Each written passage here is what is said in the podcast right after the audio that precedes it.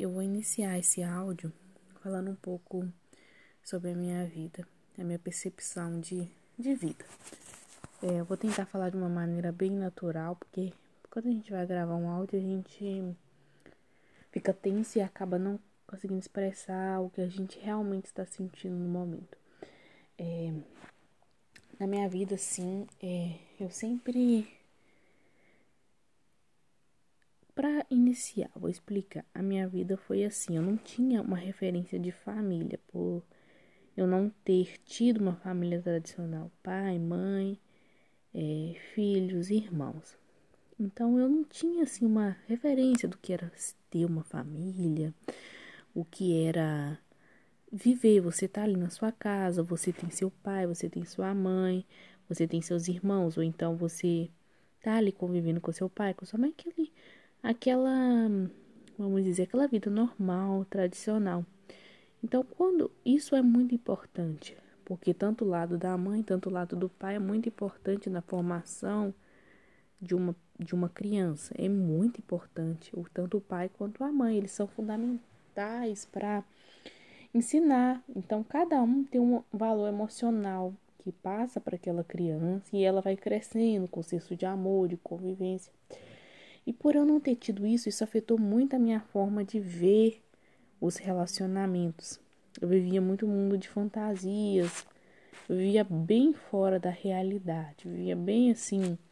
Eu não tinha aquela referência, então eu tratava aquilo como se aquilo fosse uma coisa assim fora do normal, fosse algo, sabe, mágico, por eu não ter. E uma coisa, você quer ter algo, muito algo, então você acaba é, criando expectativas, você cria muita fantasia na sua mente porque você não teve aquilo real, então você parte para o lado da fantasia. E a minha vida era assim, era sempre baseada os meus as minhas desilusões amorosas era sempre relacionada em alguém ideal, alguém que ia suprir toda essa carência afetiva que eu tinha pro meu lado, pro meu lado paterno. Então eu sempre voltava, sempre essa como que se diz, essa, essa carência, essa, como, ai, a palavra, tipo, essa rejeição sempre era frequente. Então eu sempre tava, eu projetava essa rejeição, eu sempre queria quem não me queria. E isso era uma projeção do que eu já sentia é, pelo meu pai, assim, por não ter tido esse relacionamento. Então eu sempre estava ali em busca de alguém, idealizando essa pessoa, e essa pessoa sempre era uma pessoa que não me queria. Então isso era uma projeção do que eu já sentia, estava dentro de mim, eu só estava projetando, não estava. A culpa não era das pessoas, era minha projeção, era sobre mim.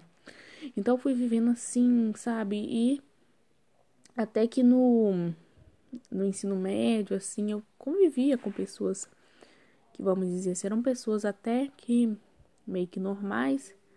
Não tinha tanto problema com pessoas. Tinha aqueles grupinhos na escola, mas eu não sofria bullying nem nada, nem praticava bullying com outras pessoas. Eu vivia normal, não era popular. Eu era uma garota normal, é, classe normal, tudo normal, não tinha nada diferente na minha vida. Então eu tava ali na escola, então pra gente era tudo muito gostoso, sabe? Se relacionar com aquelas pessoas, estar tá ali. Por mais que eu não era popular, mas eu sempre tinha uma amiguinha mais próxima, então eu sempre me sentia acolhida. E tinha os grupos, pessoas assim, mais próximas também, mas não tanto. Tinha sempre uma melhor amiga para ficar no recreio, aquela coisa toda. E foi passando todo esse tempo, aí eu me formei, mas só que teve um uma coisa que aconteceu que foi mais uma projeção é, desse vazio, dessa carência afetiva. E eu vou falar para vocês no próximo podcast.